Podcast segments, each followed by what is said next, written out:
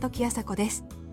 この番組はミュージシャンデザイナー作家俳優職人などなど異なるフィールドを舞台に活躍する2人がランデブー。情報があふれる今確かな審美眼を持つキュレーターたちが上質な暮らしに合うアイディアや生き方をシェアしてくれます。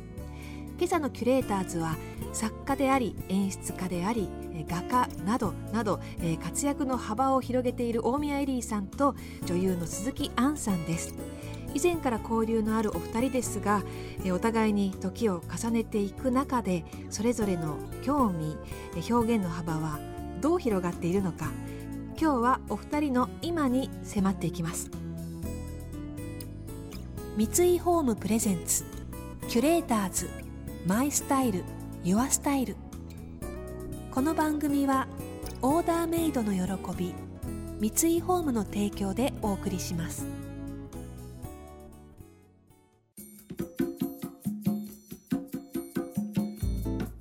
でも久しぶりだよおね。久しぶりです、ね。えでも去年の私の銀河劇場来てくれてたの、そう銀河劇場も行ったしその前の代官山でやった時はお会いししてると思います。去年の2月の？ペインティングしてしてたやつ。あ Emotional Journey だ。そうそうそう。で楽屋行った時にはもうベロベロだったっていう。そうそうだね。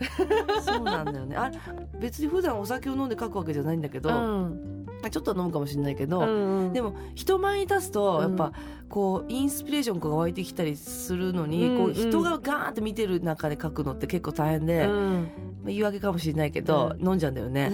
でどんどんどんどん飲んでいってどんどんどんどん酔っ払っていく様をうん。見ることができたっていう。そうなの。絵だけじゃなくてすごい面白かったですけど。いや楽屋に来てくれた人何人かいたみたいだけど、うん。あんま覚えてなくて覚えてないでしょ。申し訳なかった。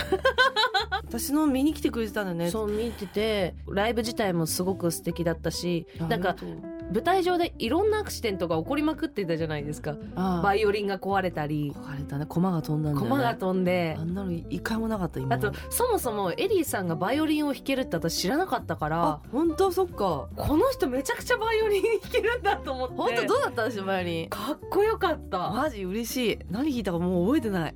ようこそここへあパラダイス銀河ね。そうパラダイス銀河とか弾いてててんってねすっごいかっこいいと思って。そうそうクラブの原田一子ちゃんとね、うんやったんだよね。彼女のねピアノもかっこいいからかさっこいい。嬉しいありがう。んとう久しぶりとか言ってたんだけどそっか。だから一方的には見てた。見守られてたんだしアンに そうそうみたいな。嬉しいな。そっか。今日久しぶりに会うから超嬉しくてさ。楽しいね。ね。でも会うたび全然お久感はないけどね、うん。すぐこう戻るそもそもなんでやったあったんだっけ？ルーム・オブ・キングっていうドラマでエリーさんが脚本監督の時にうん。私が出させてもらったのが一番最初な気がする。そっかあれが。そう。その時のイメージは広告を作っていたり、うんうんうんあと脚本を書いたり演出をする人っていうイメージだったのが、うんうんそう最近のそのライブとかペインティングとかで、うん。なんかこうえ？すごい芸術家になってるって なんかその時からやっぱりなんだろう変わった人だなって 思ってんだけど。なんかす私でもルームキングであの現場のあんちゃんの心強さったらなかったね、本当に、うん、私多分あんちゃんに励まされて乗り切れた気がする。あらそうですか、うんそうそう、へ今朝のキュレーターズは作家演出家画家と幅広く活躍する大宮エリーさんと女優の鈴木杏さんです。2人の出会いは8年前。大宮さんが演出脚本を手掛けたドラマ「ルーム・オブ・キング」で鈴木杏さんが主演を務めました。えその後も鈴木さんは数々の舞台に立ち女優としての経験を深めて現在は29歳。一方大宮さんはジャンルを飛び越えて活躍していく中で近年は画家アーティストとしての新たなチャレンジがスタートしています。ミュージシャンの生演奏とともにライブペインティングをするなど独特な表現方法は大宮エリーさんならではです。手応えがあったのはやっぱさ、あの原田一子ちゃんとやった時に、なんか海の歌みたいなのわーって歌われて、うん。一子ちゃんにそれであ海かと思って海を描いたの。でみんなにみんなの心に浮かんでるようなことを感じ取って書くのよあれ。だから決めてってないの。その怖さがあるわけ、打ち合わせなしでこう場の雰囲気読んで、でいくがバーって弾くやつを弾いてやるからさ、あれ海だなと思ってバーって書くとみんなが「海私も浮かんでた浮かんでたみんなも海なんだ」ってなるわけ。でその後さなんか不安な感じがして不安だなと思って、あのなんか灰色の空を描いたの、そしたら振り返ったらみんなすごい不安そうになっちゃってて「えー」みたいな感じになってて「綺麗な海に青空じゃないの?」みたいな感じになっててさ、あれ？やっちゃったかなと思って、で次なんか明るくなってきたからこの不安感をみんなに、ね、払拭しなくちゃいけないと思って、虹虹をかけたのバーって。でエメラルドグリーンの雨を降らしたのあーすごい。で後ろ見たらみんな泣いてたんだよね。うん。それがねライブだなと思って面白い。すごい。共有できるっていう。か、これは本でもさ映画でもなんかできない、うん映像、ねドラマでもできないじゃない、うん一緒に場を共有するっていうか、私役者じゃないからさ、お芝居で共有することできないわけ、でもああんちゃんとかやってることってこういうことなのかなってちょっと思ったりしてさ、そうですね。やっぱり同じ空間と同じ時間をねうん共有するっていうだけですごいことだなと思うかね、ら、しかも毎回毎回違うじゃない、うん違う、ね。うんだから不思議ですね。そうだよね。うん。キュレーター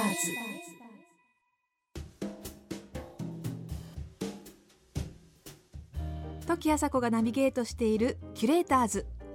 今朝のキュレーターズは作家演出家画家の大宮エリーさんと女優の鈴木杏さんですさまざまな肩書きをお持ちの大宮エリーさんですけれども今まで体験できなかったライブというものをペインティングでねこう経験しているそれが面白いというお話になりましたけれども鈴木さんもおっしゃっていたように同じ空間そして時間を共有するというだけですごいことというね。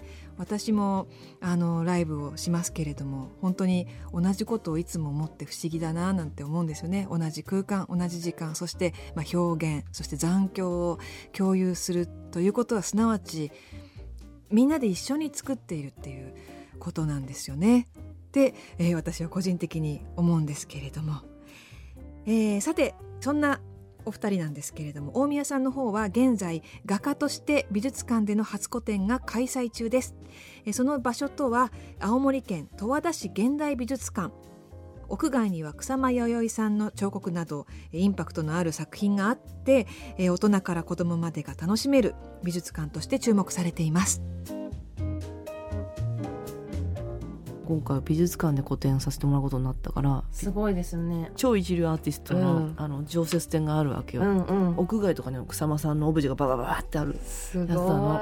でローミュエクとか私が大好きなあのうん。大きいおばさんとかさ、はいはいはいはいはい。のやつとかあるわけ。まだ見れてないんだよな見てみたいのぜひ来てよ十和田に。行きたい。すごいいろんなあの、うん。作品があってとっても美術館として好きだったの、うんそこで私がまさかやらせてもらえると思わなかったから、すごいちょねっとびっくりしちゃってうん。かっこいいな。でもこれにはさまた試練があってさ、うん。あのもちろんいつまでプレジャーなんだけど、うん。あの美術館にはさ年間14万人来るんだって。だけど周りに商店街があるんだけど、シャッター商店街っていうねいわゆる全国的にあるさシャッターが結構降りちゃってて、うん。そこには人が行かないわけあんまね。その格差はどうなんだみたいなことが問題になってあて、うん。それでいろいろ試みがあったんだけど、うん。今回エリーさんがっつりやりませんかって言われて、やるやるとか言っちゃって。うん。それでなんつうのかな。この前空き店舗の中で、うん。あの絵を描いてきたんだけど。いいね。そう空き店舗4つ借りてそれを、あの大宮入りの商店街美術館にするっていう。あーそうそう。面白い。あの壁に全部絵をバーって書いて。はい。描いて。せっかくだから十和田で生まれる絵も作った方がいいなと思って、うん。そこ1個アトリエっていうふうにして、うん。あの最初に行った時は冬だったの。うんうんみんなさふ厳しさを知らないじゃん冬の、うんうん。それを冬吹雪の中行ったけどその時なんかねこれからあるである春とか夏とか秋のエネルギーを感じたんだよね、冬に。うん。全部閉じこもってるんだ。そうな冬に。そう中で渦巻いてるみたいなこっからこっから出るぜっていうのをこう育ててるっていうか。そうなの。だから夏のパワーよりもやっぱ冬に一番エネルギーがあると思ったからそれで冬の十和田っていうあの、うん。絵を描いたんだけどあの木をバーって冬木立を描いてそこにクレパスでいろんな光の粒をバーバーって打ちつけたんだけど結構私お酒飲んで描いたりするんだけど、うん。うん小山富夫ギャラリーにいるんだけどですね、うん、小山富夫さん曰く結構シャーマン的な書き方をするって言ってて、あのとりあえず人払いをしてライブペインティング以外はね、人払いをして書くんだけど、そうすると外で回ってたらなんかこう歌歌ってるわなんか「わー」とか言って歌っててその後ねダンダンダンダンダンって音がそれクレパスを打ちつけてる音だったんだけどダンダンダンダンダンってやつらしいけど女子泣きながら書いててさ。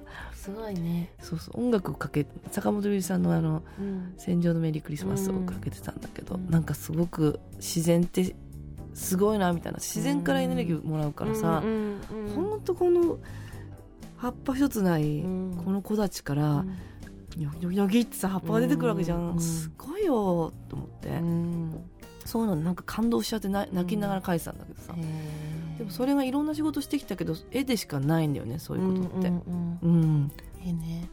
だから絵って私文章の仕事でこう全部伝えてきたじゃない、言葉でもって、だけど絵って言葉ないのに伝わんだなと思ってさ、ね、そうなんですよね。私今年ね私ずっとほぼ日手帳を使ってて、うんうんうん、で今年の頭からあのほぼ日手帳って最初スケジュール書くところがあって後半あの自由ページみたいなのがあるんですよ。1日1ページみたいな。うん、ふと日記が続かないから、うん、絵を描いていこうと思って1日1枚絵を描くようになっていったら。なんかその作業がすごく心地よくなってきて、うんうん、なんか何かを描こうと思って描く時もあるんだけどただ多分私線を描くのが好きなんですよね。うんうん、で線を描いてって見えていったものをだんだん形付けしていくみたいな、うんうん、あ顔に見えてきたからここ目にしようとかっていう描き方をしていくんだけど、うん、なんかなんだろうな。絵を言葉よりも絵の方がなんか余分なものがそぎ落とされて伝わるところがある気がして、なんか絵に頼るじゃないけどなんか今言葉っていうよりかも絵の方に気持ちは寄りかかってる気がする。本当に、うん、なんかいいね一緒だったね、うん、タイミングがね。ねキュレーターズ。時あさこがナビゲートしてきました。三井ホームプレゼンツキュレーターズマイスタイルユアスタイル。今朝のキュレーターズは作家演出家画家の大宮エリーさんと女優の鈴木杏さんでした。二人とも今絵絵を描くことに心を惹かれているというお話でしたけれども絵っていうのは不思議面白いですよね。確かにその自分の内面という形のないものが視覚として現れるようなあの書いてみて初めて自分のことが分かるようなね、えーまあ、私は落書き程度しか描かないですけれどもあのなのでその人の描いた絵はその人を何よりも表してるみたいなねあのそんな風に思うことあるんですけれどもアンさんの絵も見てみたいですね。いつか発表してくれないかな、えー、先ほどご紹介しました大宮エリーさんの個展「シンシアリー・ユアーズ親愛なるあなたの大宮エリー」よりこちらは青森県の十和田市現代美術館で9月25日日曜日まで開催中です。会期中は大宮さんが参加されるイベントワークショップもあるので夏休みに訪れてみるのもいいですね。来週も引き続きお二人がご登場です、えー、現在舞台母と惑星についておよび自転する女たちの記録を控えていらっしゃる鈴木杏さんに、えー、舞台のお話を中心に伺います。先日惜しくも亡くなられた蜷川幸雄さんからどんなことを学ばれたのか大切なエピソードも語ってくれます。それでは時あさこでした。三井ホームプレゼンツキュレーターズマイスタイルユアスタイル。この番組はオーダーメイドの喜び三井ホームの提供でお送りしました。